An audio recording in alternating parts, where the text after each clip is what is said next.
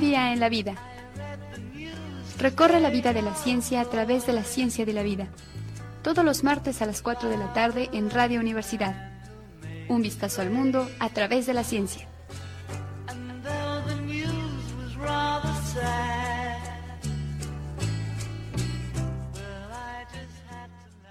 Buenas tardes, hoy es 30 de marzo del 2021, estamos en plenas vacaciones de la universidad sin embargo, no dejamos de presentar este programa de comunicación de la ciencia que produce la licenciatura en biología de la Facultad de Ciencias Naturales. Yo soy Marco Sánchez y me da mucho gusto que me acompañen en esta hora en la que vamos a platicar asuntos relacionados con la ciencia y con el pensamiento científico y en la música nos acompañarán las voces inconfundibles de Tracy Chapman y de Eric Clapton.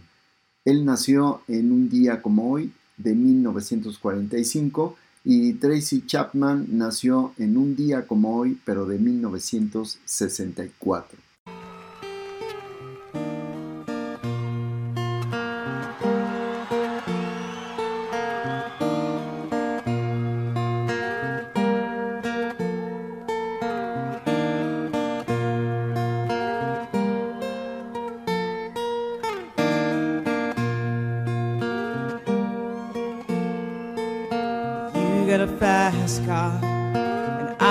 To get to anywhere.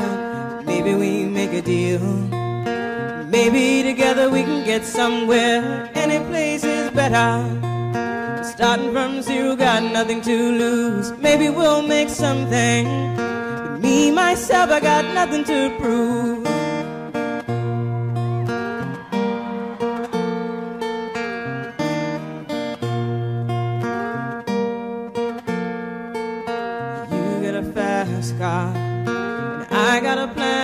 Us out of here. Been working at the convenience store. Managed to save just a little bit of money. We won't have to drive too far. Just cross the border and into the city. You and I can both get jobs and finally see what it means to be living.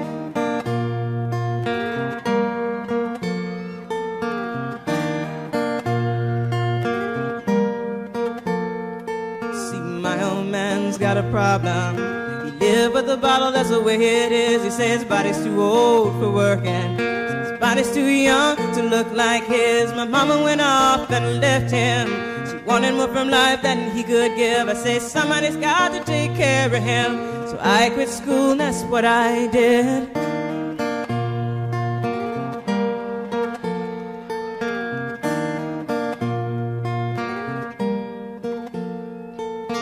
You got a fast car fast enough so we can fly away. We gotta make a decision. We leave tonight or live and die this way.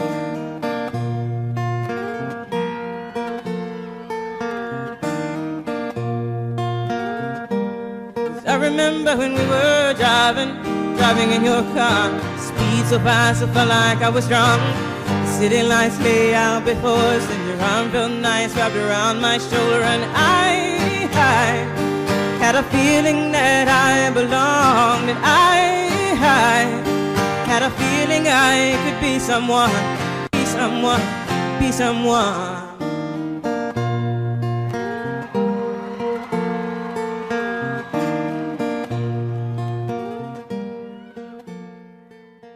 Sábado 27 de marzo.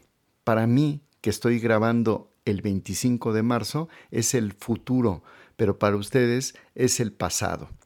Yo aquí, desde el 25 de marzo, quisiera creer que el sábado ocurrieron buenas cosas. No solamente la presentación de arte, ciencia, tecnología, cultura en general a través de este gran festival llamado El Vacunatón. Ustedes en el futuro ya sabrán el resultado y ojalá que ese resultado haya sido bueno, que haya sido el reflejo de la sensibilidad de las personas, de el gobierno, de empresarios, de jóvenes, de la población en general.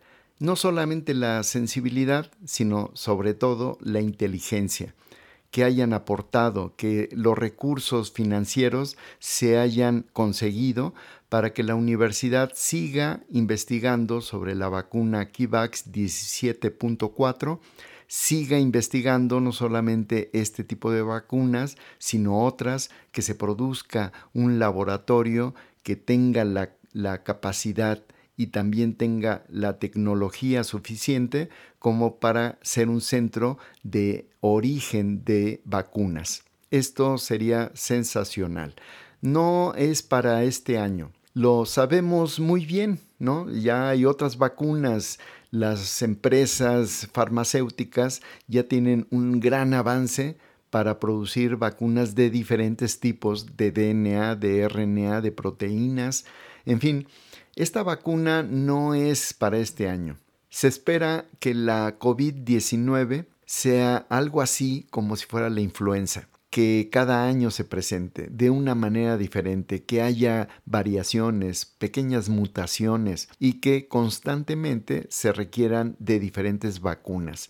Imaginemos entonces en un futuro inmediato que podamos tener, que podamos contar con una vacuna mexicana la producción también es un problema. La universidad no tiene la capacidad, a lo mejor ni siquiera debería de tener el interés de convertirse en una empresa productora de vacunas, pero sí se puede vender la patente, también se puede eh, eh, integrarse con alguna farmacéutica para que sean socios. En fin, hay múltiples posibilidades, pero lo más importante es que la investigación científica en la universidad está rindiendo frutos.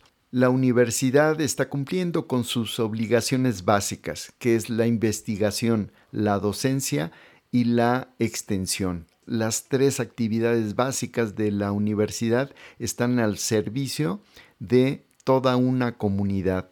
Ahora lo que se requiere es que esa comunidad apoye la investigación apoye la docencia y esté siempre vinculada para que el proceso de extensión y de vinculación de la universidad se complete. Lo que sí vi y sigo viendo es que las personas están saliendo a vacunarse en nuestro estado, en el país, a nivel mundial, masivamente están saliendo las personas a vacunarse se están protegiendo de manera individual, pero también en el camino están solidarizándose con una comunidad para la salud comunitaria. A pesar de que en las redes sociales y en algunos casos en ámbitos académicos salían noticias que infundían miedo o generaban ignorancia. Personas que se dejaron guiar por charlatanes personas que a pesar de su conocimiento científico empezaron a difundir información falsa o información a medias o con un sentido pseudocientífico. Bueno, a pesar de todo eso, las personas salieron a vacunarse y todo parece que está funcionando correctamente. No creemos que va a ser limpia. A nivel mundial eso nadie lo espera. Que haya efectos secundarios, claro, que haya efectos adversos, claro, pero eso se va a ir viendo conforme vaya avanzando el proceso de vacunación, mientras más personas empiecen a vacunar, vamos a ver con justo valor cuál es la tasa de efectos secundarios y efectos adversos. Hasta ahora lo que se sabe es que las vacunas tal como se había dicho en estudios previos, son seguras y eficaces. Felicidades a todos los que se han vacunado y a todos los que ya se apuntaron para los próximos meses. Ojalá que todos entendieran que esto es un proceso colectivo, no solamente va a repercutir individualmente en la salud de las personas, sino va a ser un proceso colectivo de salud y colectivamente también esperemos combatir el miedo y sobre todo la ignorancia. Bueno, voy a dejar un momento estos temas y me gustaría que en este programa pudiera recordar una entrevista que hice hace prácticamente 10 años. 12 de abril del 2011 estuvo en las instalaciones de Radio Universidad la doctora Antígona Segura de la UNAM. Ella nos platicó asuntos relacionados con la astrobiología. Recordemos entonces esta entrevista. Pues Antígona, primero, ¿cómo te fue allá con los muchachos de biología? no, pues estuvo muy interesante. Fue, es, digo, siempre es lindo. Yo me acuerdo cuando era estudiante, ¿no? no hace mucho. No, hace mucho, ¿no? cuando era estudiante de licenciatura y también nos invitábamos investigadores y hacíamos este tipo de actividades. Y siempre es, es lindo escuchar a los, o sea, a los chicos qué ideas nuevas tienen, cuáles son sus inquietudes y todo eso. Y pues también traerles lo que estamos haciendo nosotros como investigadores aquí en México, ¿no? Compartir nuestros, nuestros conocimientos y pues devolver un poco de lo que de lo que nos ha pagado la sociedad, ¿no? Finalmente ellos son los que pagan nuestro sueldo. No muy bueno, pero igual no lo pagan. Igual, ¿no? O sea, sí, es cierto, no es muy bueno, pero lo rico es que eh, eh, la doctora Antígona hace lo que siempre ha querido hacer y aparte, como decimos muchos, y aparte nos pagan y eso es lo rico, ¿no? De, esta situación. Les voy a dar un brevísimo, este, eh, resumen de lo que es eh, su trayectoria académica. Eh, ha hecho muchas cosas, pero miren, del resumen, voy a hacer todavía un resumen. La doctora Antígona Segura, pues ella estudió la licenciatura en física en la Universidad Autónoma de San Luis Potosí, así es que es casi nuestra vecina. Eh, ella después se fue al Instituto de Astronomía de la UNAM para estudiar una maestría eh, con Miguel Ángel Herrera. sí, él fue mi asesor. Fue un buen amigo tuyo. Sí, este, además, sí, sí, ahora muy lo, extraño, lo extrañamos mucho. Sí, este, creo que la comunidad científica extraña mucho a ese tipo de personas, ¿no? Sí. Por supuesto. Y después em, eh, hace un posgrado en Ciencias de la Tierra de la UNAM de acuerdo a una de las reseñas que leí, dice, para acabarla de amolar, te vas al posgrado de Ciencias de la Tierra de la UNAM y hay una tesis que llama mucho la atención, y yo creo que va a ser un poco la introducción al tema que vamos a, tratar, es fijación de nitrógeno por relámpagos volcánicos en el Marte primitivo.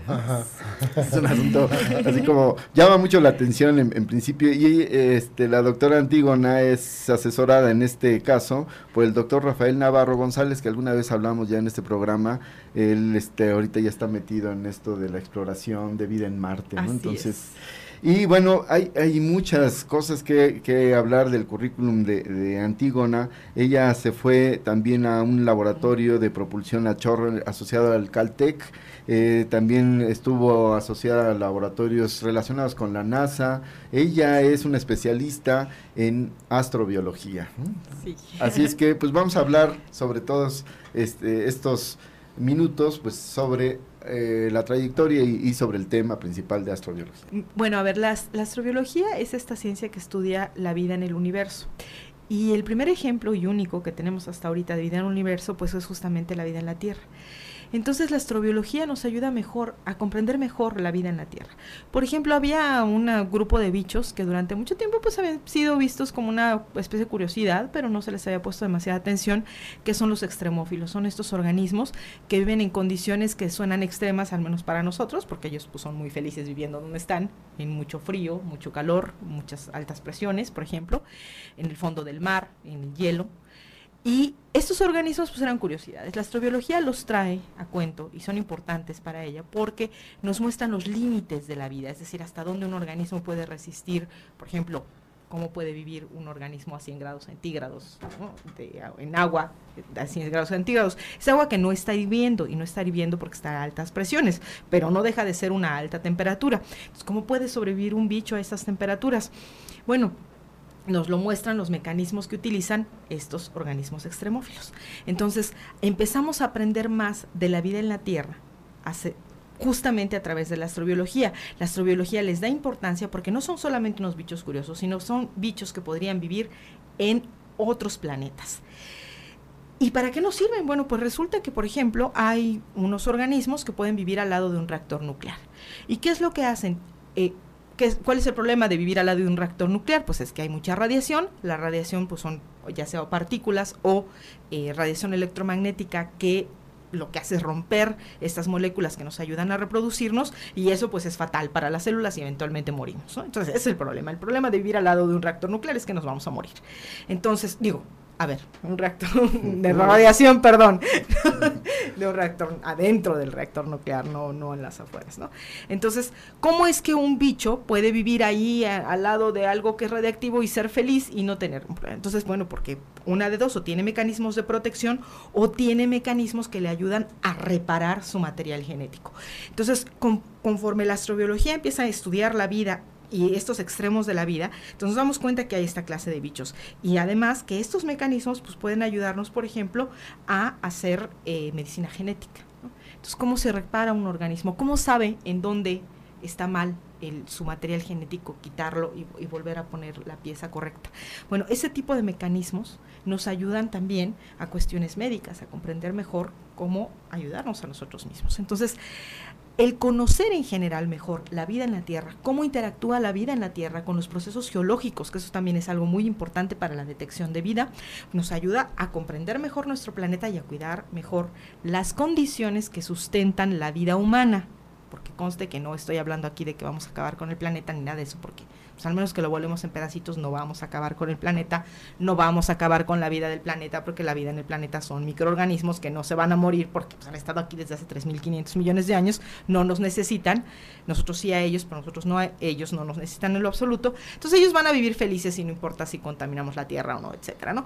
Pero comprender que hay ciertas cuáles son las, las condiciones que nos permiten a nosotros como seres humanos habitar este planeta, cómo se pueden modificar a partir de, este equilibrio delicado que hay entre la biología y la geología, todas esas cosas las da la astrobiología, ¿no? Y la otra, pues es simple curiosidad, ¿no? Digo, pues de qué, a ver, si yo les digo, vamos a comer, ¿no? Y pues, a ver, le va a dar lo mismo si le agarro una lata de atún y le, a, si le doy un chile en nogada, ¿no? ¿Pero qué prefiere? Pues la lata de atún. pues es, bueno, eh, a lo mejor de manera alimenticia, pues hasta a lo mejor es un poco mejor la, el atún. Bueno, no la lata, sino el atún. Este, pero pues qué sabroso, ¿no? Y claro, cuesta más trabajo y hay que hacerlo. Y no tiene, realmente no tiene sentido hacer un chile en nogada. Así como, ¿para qué me sirve un chile en nogada? No me sirve para nada. Pero este placer de hacer algo sabroso, algo que es, este es, esa es la otra, ¿no? Entonces, simplemente por el placer de hacerlo.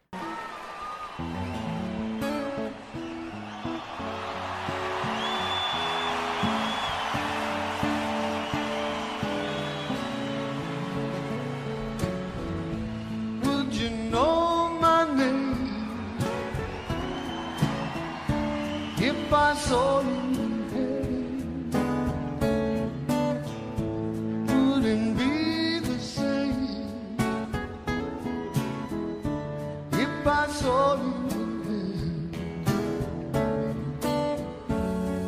I must be strong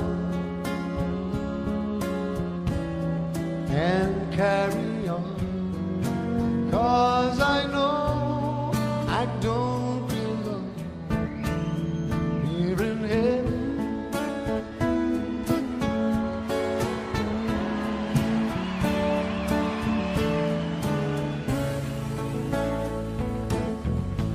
Would you hold?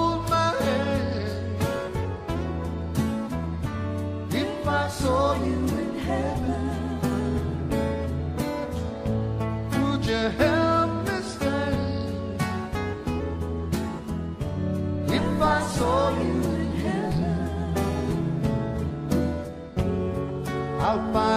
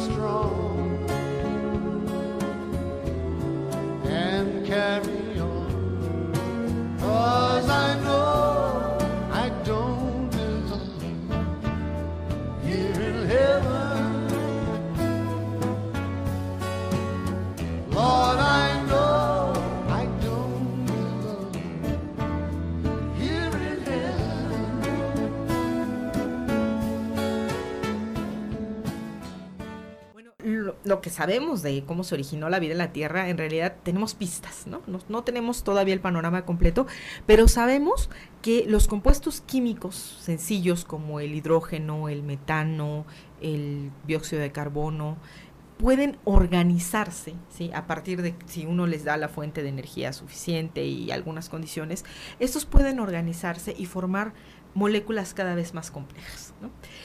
Y por otro lado, por ejemplo, podemos formar membranas de manera muy sencilla. Casi cualquier persona pues, ha visto, bueno, los que cocinan, ¿no? Esto es muy fácil para los que cocinan. Pues, le echamos aceite al agua y se forma una gota, ¿no? Básicamente las, las membranas, o sea, las paredes de las que están hechas nuestras células, pues son grasa, ¿no? Así en el sentido más burdo, pues es grasa. Entonces, el, el formar una célula en principio, es decir, esta pared de grasa con algo adentro que se reproduzca, no parece algo tan, tan difícil, de hecho se ha logrado en el laboratorio, ¿no?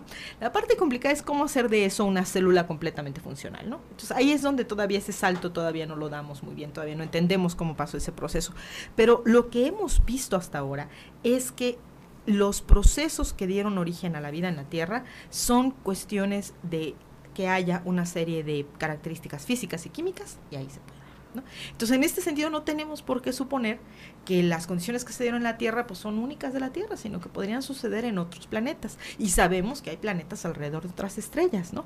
Entonces, en ese sentido, bueno, pensamos que la vida podría ser un fenómeno a nivel universal, ¿no? En el sentido puramente científico, ¿no? Obviamente, pues si uno tiene otras creencias y eso, pues bueno, es, es otra cosa, es, es, difícil, no es, debatible, ¿no? Pero la, la, evidencia que tenemos, al menos desde el punto de vista científico, es que la vida se genera a partir de una serie de procesos químicos y físicos que podrían darse en otros lugares del universo, ¿no? Y a partir de compuestos que no son extraños, ¿no? Sino son cosas que hay en el universo, agua, eh, metano, hidrógeno, este tipo de cosas, ¿no? Oye, el, el área en el que tú estás eh, metida eh, trabaja con la vida, es decir, el origen, eh, cómo se desarrolla, etcétera. Pero podríamos dar, por ejemplo, un concepto, algo que nos pueda acercar a, a, un concepto de vida, porque lo que a final de cuentas no solamente nos vamos a entender a nosotros mismos, ¿no? Como, como, como entes vivos aquí en este planeta, estamos buscando o están buscando investigadores este, vida en algún otro lado, pero ¿qué es lo que vamos a encontrar? O sea, ¿qué es la vida?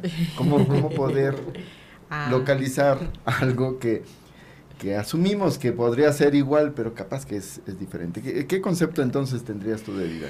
Bueno, a ver, el, el, la definición de vida es algo que no tenemos. Entonces, ¿qué hacemos? Pues a, adoptamos cosas prácticas, ¿no? Tengo un microscopio, pues voy a buscar bichos microscópicos, ¿no? Este, el, básicamente nuestras definiciones son prácticas en el sentido de que estoy buscando ciertas propiedades de la vida que se muestran ante mí y entonces diría, ah, ahí está la vida, ¿no? Entonces, si espero que se mueva, pues espero que algo que se mueva, ¿no? Este, espero que sea algo chiquito, bueno, pues veo algo chiquito y quizá con ciertos compuestos químicos y entonces digo, ah, pues eso probablemente sea algo vivo o algo que estuvo vivo, porque también podríamos encontrar un fósil, por ejemplo, ¿no? Entonces, esta es una pregunta y que tiene muchos, muchos detalles, ¿no? En principio, nuestra mayor generalización que podemos hacer de la vida en la Tierra, y es una crítica que nos hacen frecuentemente, es que los científicos buscan vida como la Tierra. Y cuando le pregunta uno a la gente, a ver, ¿tú qué piensas? ¿Qué es la vida en la Tierra? No, ajá, no, pues son cosas que respiran oxígeno. No, pues son como las plantas. No, pues es que tienen dos ojos. No, la vida en la Tierra son cosas hechas de carbono y cosas que dependen del agua líquida.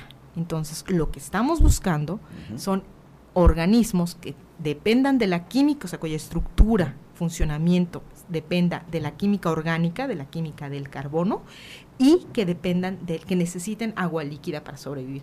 Esa es la generalización que hacemos de la vida en la Tierra. No suponemos otra cosa. Es decir, es materia organizada a partir del carbono que requiere agua líquida, que eso es algo que observamos en todos los organismos terrestres y que además tiene fundamentos astronómicos porque sabemos que tanto el carbono como el agua son cosas que están en las zonas donde se forman estrellas, donde se forman planetas, sabemos que son abundantes en diferentes cuerpos del sistema solar, por ejemplo, entonces no son cosas extrañas que digamos difícilmente se van a encontrar en otro planeta, no, son cosas que tienen una gran probabilidad de estar en, otras, en otros eh, cuerpos planetarios y que en principio podrían ser utilizados para que se formen organismos vivos, ¿no? Entonces nuestra, pues, nuestra definición funcional es esa, ¿no? No tenemos una definición de vida así que, que hayamos todos, digamos, sí, eso es la vida, ¿no? Las definiciones son una cuestión complicada.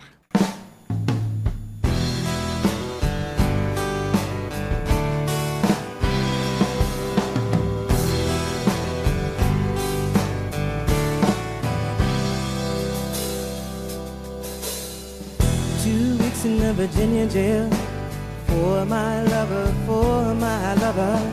Twenty thousand dollar bill for my lover, for my lover. And everybody thinks that I'm the fool. They don't get any love from you. The things we won't do for love.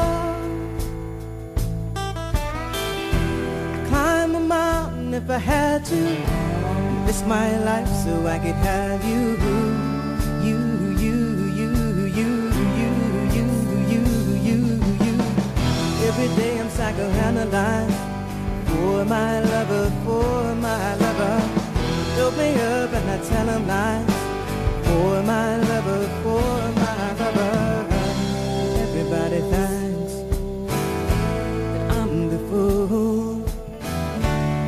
they don't get any love from you. The things we won't do for love.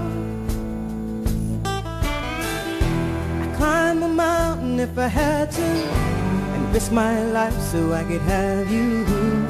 You, you, you, you, you, you, you, you, you. I follow my heart leave my head to ponder deep in this love no man can share. I follow my heart and leave my mind to wonder where is this love worth the sacrifices I made. Two weeks in the Virginia jail for my lover,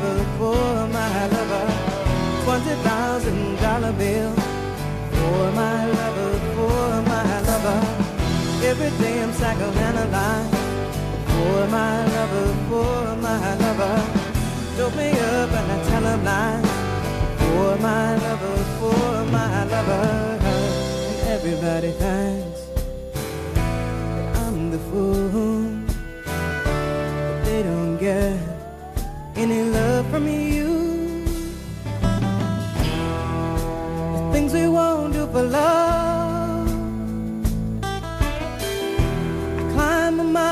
If I had to. Risk my life so I could have. You,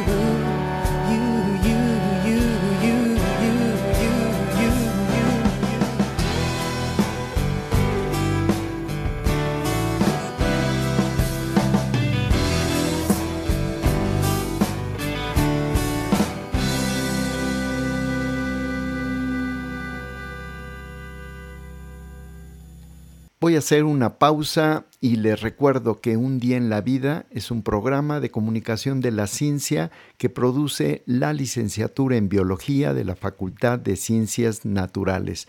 Es transmitido, por supuesto, en Radio UAQ 89.5. Yo soy Marco Sánchez y me da mucho gusto que me acompañen en la siguiente media hora para poder recordar aquella entrevista que le hice a la doctora Antígona Segura hace prácticamente 10 años. En ese entonces, cuando hacíamos la pausa, se oía este fragmento, un fragmento que quiero ponerles porque daba la esencia de Radio Universidad, un espacio para la cultura universal.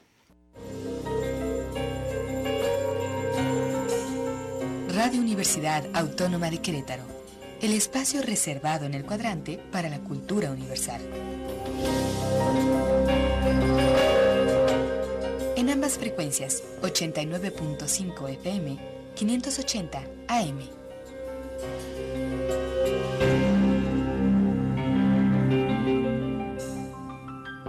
¿A poco no se oía bien esta pausa?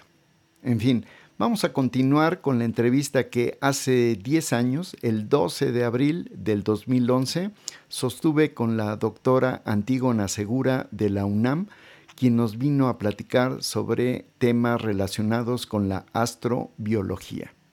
Seguramente Antígona me va a decir de qué se trata ahorita, pero para que vayan viendo qué es, este, em, qué invitada tenemos en este momento. Dice, ignoro el eco de mis pasos Trato de pensar. El eco camina más rápido. Me detengo. Volteo. Eres tú. ¿Dónde estamos? Pregunto. Me devuelves la sonrisa y contestas. Perdidos. a mí me gustó mucho este. Es, es un, una. Dice Antígona que también ella escribe.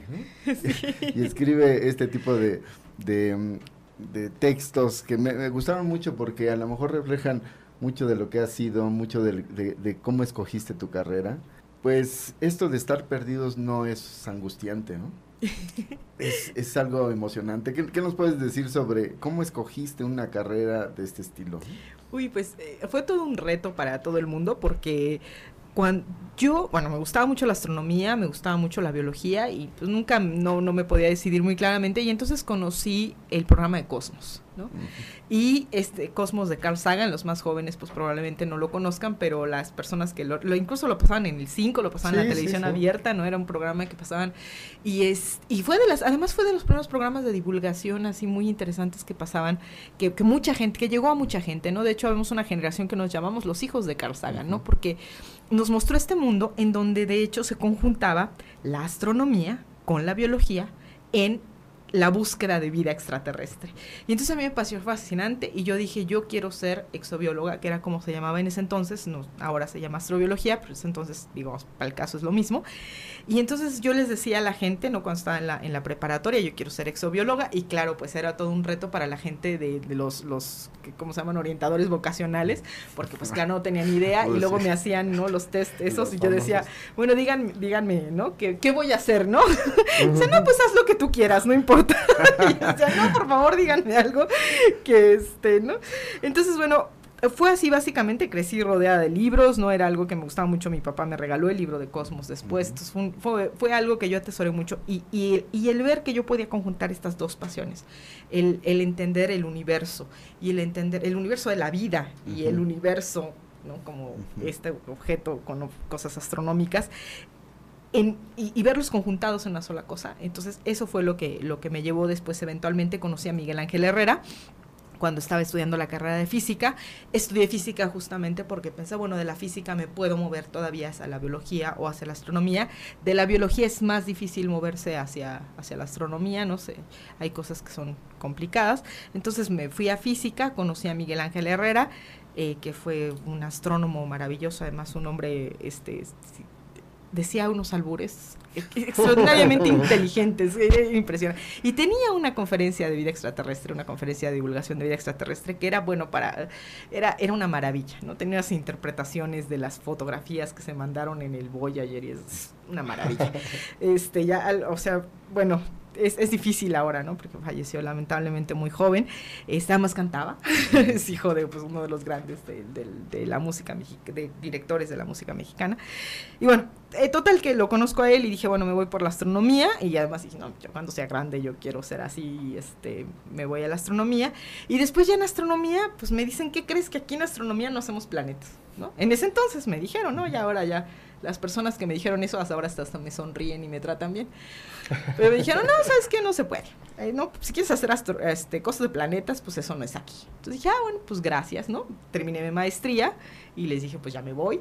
Me fui a geofísica a hacer una- un doctorado en ciencias de la Tierra, ¿no? Entonces ha sido un poco azaroso. Encontré al doctor Rafael Navarro en un libro, ¿no? Básicamente encontré un artículo y dije, pues este suena como mexicano y me doy cuenta que están a tres institutos de mí y lo voy a visitar y le digo, pues soy un astrónoma y quiero hacer astrobiología. Y, sí, ándale, vente. Tengo un proyecto sobre volcanes en Marte, ¿qué te parece? Y bueno, entro al laboratorio, ¿no? Nunca había visto un laboratorio, entro a hacer cosas en el laboratorio, a buscar. Entonces, bueno, fue, ha sido una cosa un poco azarosa, un poco de voluntad, ¿no? Porque finalmente yo podría haber dicho, bueno, pues si la astronomía es lo que ustedes quieren que sea la astronomía, ¿no? Estrellitas y basurita del espacio, digo, ¿cómo se llama esto? Este, medio interestelar le llaman, eh, que es la basura que dejan las estrellas cuando se mueren, de lo que estamos hechos nosotros, por cierto, es polvo de estrellas. Si quieren que, o sea, podría haberme quedado ahí, ¿no? Hacer eso y ya decir, bueno, no, este, pero insistí, ¿no? Incluso Luis Felipe Rodríguez, que es un gran astrónomo, cuando yo entré a la maestría me entrevistó y a ver, ¿tú qué quieres? No, pues yo quiero planetas y no sé qué, nada, ¿no? Y yo te emocionaba, me dijo, bueno, tienes dos años para cambiar de opinión, ¿no? y pues obviamente no solo no cambie, sino que empeore. Y, y bueno, y, y bueno, la geofísica pues me dio otros elementos, porque además una cosa muy importante de la astrobiología es este carácter multidisciplinario, ¿no? Yo tengo que entender cómo funciona un planeta, cómo, yo soy astrónoma, ¿no? Y sin embargo tengo que entender cosas de biología, por ejemplo, porque lo que yo estoy tratando de estudiar es cuáles son estos compuestos que libera la vida hacia la atmósfera que podrían ser detectables en planetas que están alrededor de otras estrellas. Entonces yo tengo que comprender pues estas cosas de astronomía, de cuestiones de detección, pero además tengo que entender cuestiones de, de biología, ¿no? Y para ver qué compuestos son producidos por la vida y no por otros procesos, etcétera. Entonces es una es un área multidisciplinaria que nos ayuda pues a comprender, ¿no? De repente, por ejemplo, cuando los astrónomos hablamos de metales, ¿no? Y pues para nosotros metales es cualquier cosa que no sea hidrógeno y helio, ¿no? Pero claro, los, los geólogos es como, ¡ah! ¿no? Se ¿cómo es posible, no? O sea, los metales tienen un pedacito en la tabla periódica, no es toda la tabla periódica. Entonces es, ha sido, has- es una experiencia apasionante hablar con, digamos, ahora ya hay una comunidad mucho más grande de astrobiólogos y eso es algo, eso es algo lindo, ¿no? Entonces...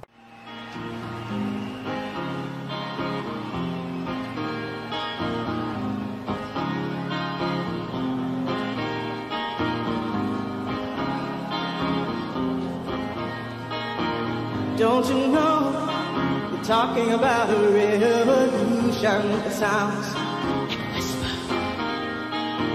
Don't you know you're talking about a revolution that sounds? While they're standing in the welfare lines,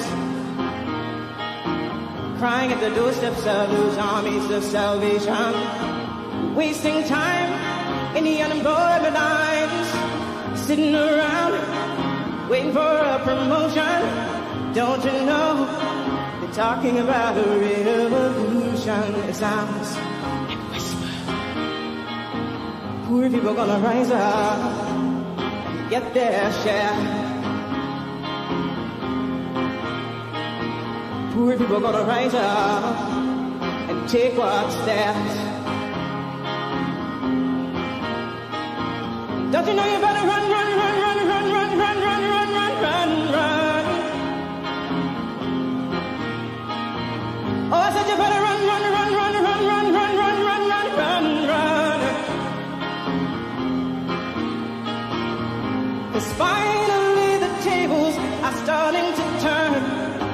Talking about a revolution. Yes, finally the tables are starting to turn talking about a revolution. Oh, oh, no. Talking about a revolution. Oh, oh, while they're standing in the welfare lines. Crying at the doorsteps of those armies of salvation. Wasting time in the unemployment lines. Sitting around waiting for a promotion. Don't you know? They're talking about a revolution. It sounds like a whisper. And finally, the tables are starting to turn. Talking about a revolution. Yes, finally, the tables are starting to turn. Talking about a revolution. No. Talking about a revolution. Oh, no. Talking about a revolution. Oh, no. Si una, un joven de preparatoria quisiera seguir tus pasos, bueno, no exactamente tus pasos. No, por les- favor. les dirías, no, vete a contabilidad. o a arquitectura". No, lo que es pasa es- sí, claro. No, sino, este, ya hay una, ya hay algo que se puedan meter desde la licenciatura o tienen, les recomiendas toda esta parte integrativa. Sí, no, hay que aprender muchas cosas, pero a ver, la, la diferencia, y por eso dije, no, no hagan eso, porque, digamos, lo mío fue un poco azaroso, ¿no? Ahora ya hay caminos, ahora ya hay cosas más fáciles, ¿no? Digamos, ahora hay, hay personas que pueden asesorarte para ser un astrobiólogo. Antes no, o sea, simplemente la palabra astrobiología no era algo que existiera dentro de la ciencia. Entonces, ¿qué es lo que uno hace? Uno estudia una cosa, algo que te guste, no importa. Biología, química, física, ingeniería, matemáticas, ¿sí? Estudia uno una ciencia y, o ingeniería y la estudia bien, hay que aprenderla bien. Y después entonces uno se busca un posgrado, una maestría, un doctorado, que tenga un enfoque hacia la astrobiología.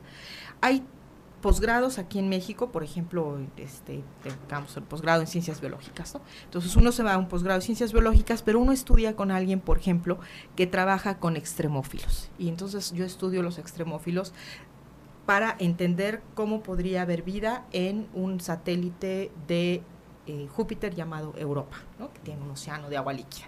Entonces ahí es donde le doy, ahí es donde yo aplico los conocimientos que sé bien, por ejemplo, de biología, a un enfoque multidisciplinario. Ahí es donde tengo que aprender sobre otros planetas, sobre características de otros mundos, etcétera. Ahí es donde tengo que aprender geología, astronomía y entonces integrarlo a lo que yo sé bien. Pero hay que tener una base, una base de un buen conocimiento. Entonces, eh, hay en Estados Unidos y me parece ser que en Australia hay, hay una carrera en donde sí el posgrado, hay un posgrado en astrobiología. Entonces son como cinco universidades en Estados Unidos que tienen estos posgrados en astrobiología. ¿Qué haces? Otra vez llegas con un- una licenciatura en algo determinado, te sigues enfocando en eso, pero además te dan clases a nivel maestría de cuestiones geológicas, biológicas, ¿no? O astronómicas, dependiendo de cuál sea tu área, ¿no? Pero, pero continúas, digamos, en, en cargado más hacia el área que tú estudiaste, que puede ser física, química, etcétera, ¿no? Entonces, esa es, esa es la idea. Tengo un artículo, eh, si lo buscan, se llama eh, Cuando sea grande quiero ser astrobiólogo, que está en la revista Como ves, y lo pueden buscar y ahí hay como una guía, ¿no? De cómo ser astrobiólogo y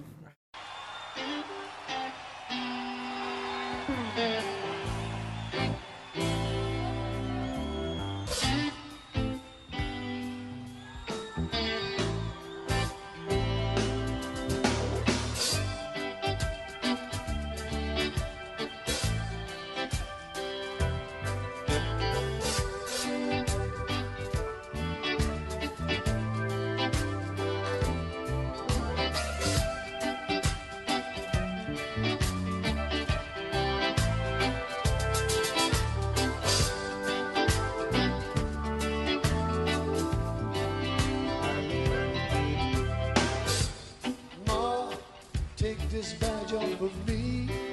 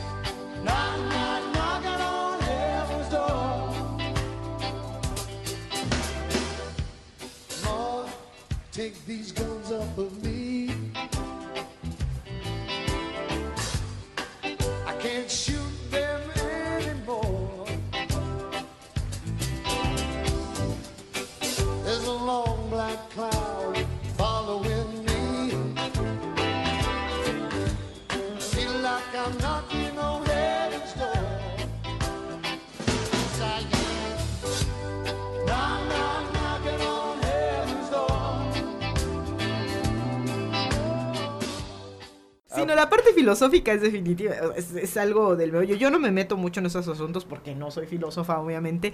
Hay un, hay un libro con el que, una revista con la que colaboré hace como un año que se llama Letras de Deusto, donde hay algunas reflexiones filosóficas acerca de las implicaciones de la búsqueda de vida extraterrestre, ¿no?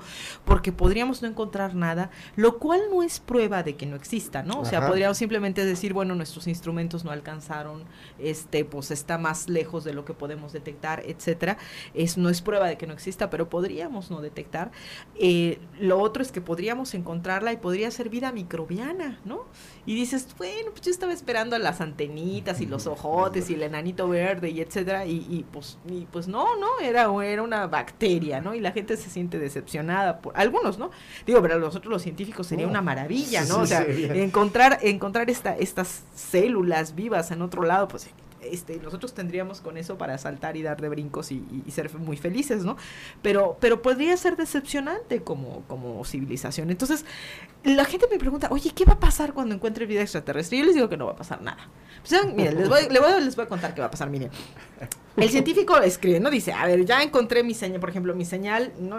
Hay, hay dos formas de detectarla. Una es que sea una bacteria que esté produciendo un- algo en, en una atmósfera y entonces nosotros detectamos ese algo en la atmósfera y lo observamos y lo, entonces lo escribimos en un artículo, se publica en un artículo, no, no, no va a salir en vanidades ni nada de eso, va a salir en una revista como Science, Nature, entonces que son revistas científicas, que son arbitradas por científicos, bla, bla, bla, entonces lo van a leer los otros científicos, todo el mundo va a dudar de eso, entonces van a volver a hacer observaciones, van a hacer...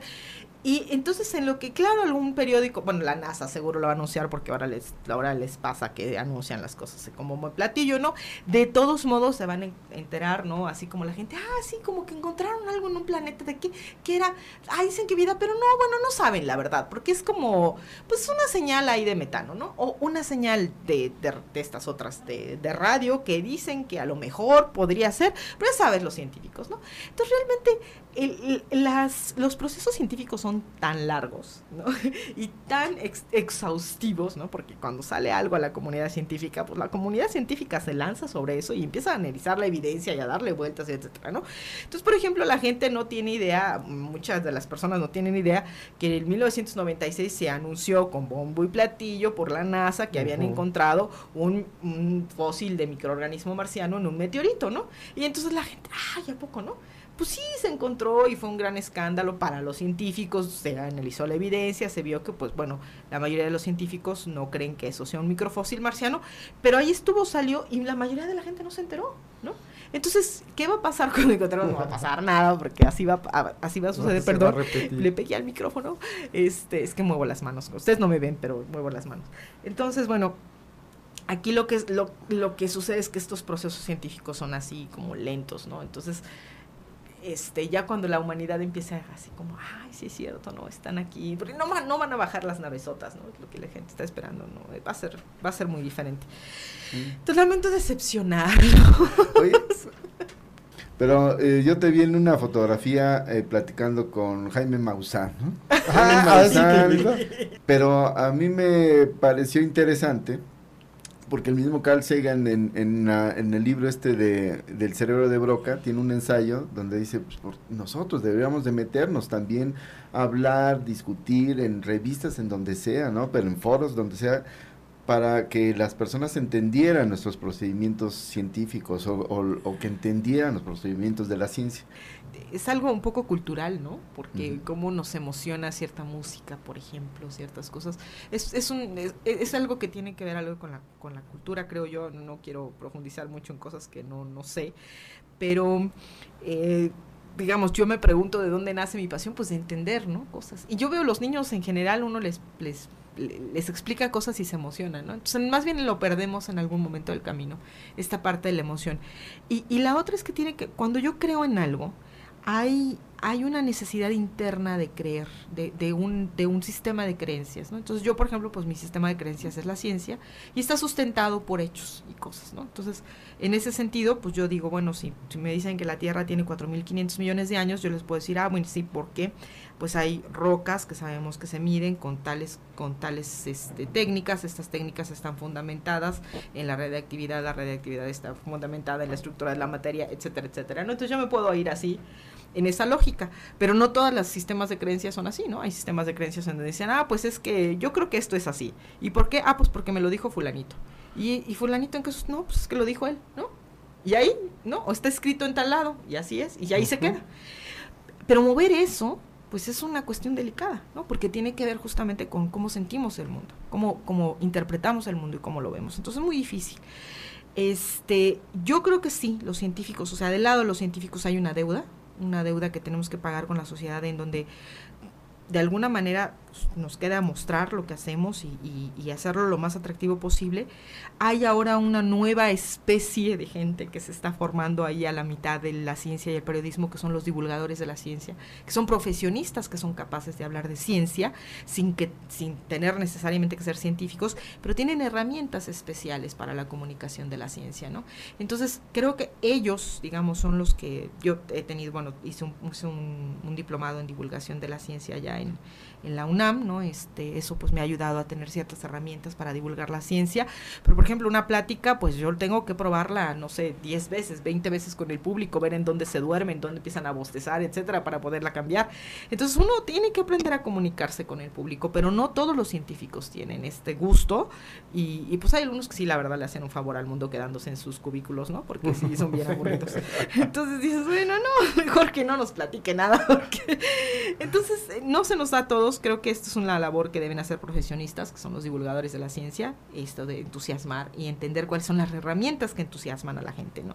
Y mostrarle cómo se hace la ciencia. Definitivamente, el problema de creer que un ovni es una nave tripulada por extraterrestres tiene más que ver con no entender los procedimientos de la ciencia que con una cuestión no así como decir, ay, es que son ignorantes. No, no, no. Es que es una cuestión que nosotros no hemos, no hemos sabido este, acercar a la gente, ¿no? Es esta parte de, de cómo funciona la ciencia y cómo es que pues no podemos ir de una foto a una conclusión así nomás, ¿no? Hay, hay todo un procedimiento y la búsqueda de vida extraterrestre, por ejemplo, una de las mentiras que nos dicen es, es que a los científicos no les interesa, ¿no? Pues sí nos interesa, Tan nos interesa pues que la NASA está poniendo millones de dólares en esto, ¿no? Y estamos haciendo montones de investigadores, pues nos estamos dedicando a entender cómo se forman los planetas, cómo surge la vida, cómo son planetas alrededor de otras estrellas, cómo detectarlos, cómo viajar a Marte, a Europa, a estos mundos para detectar vida, hacer nuevas tecnologías, etc. O sea, todo esto es un esfuerzo que estamos haciendo los científicos porque es un problema interesante y claro que nos parece digno de, de, ser. Bueno, se nos acabó el tiempo. Espero que les haya parecido interesante lo que nos comentó Antígona Segura de la UNAM hace prácticamente 10 años. Yo soy Marco Sánchez y los espero la próxima semana para seguir hablando de asuntos relacionados con la ciencia y el pensamiento científico. Hasta entonces.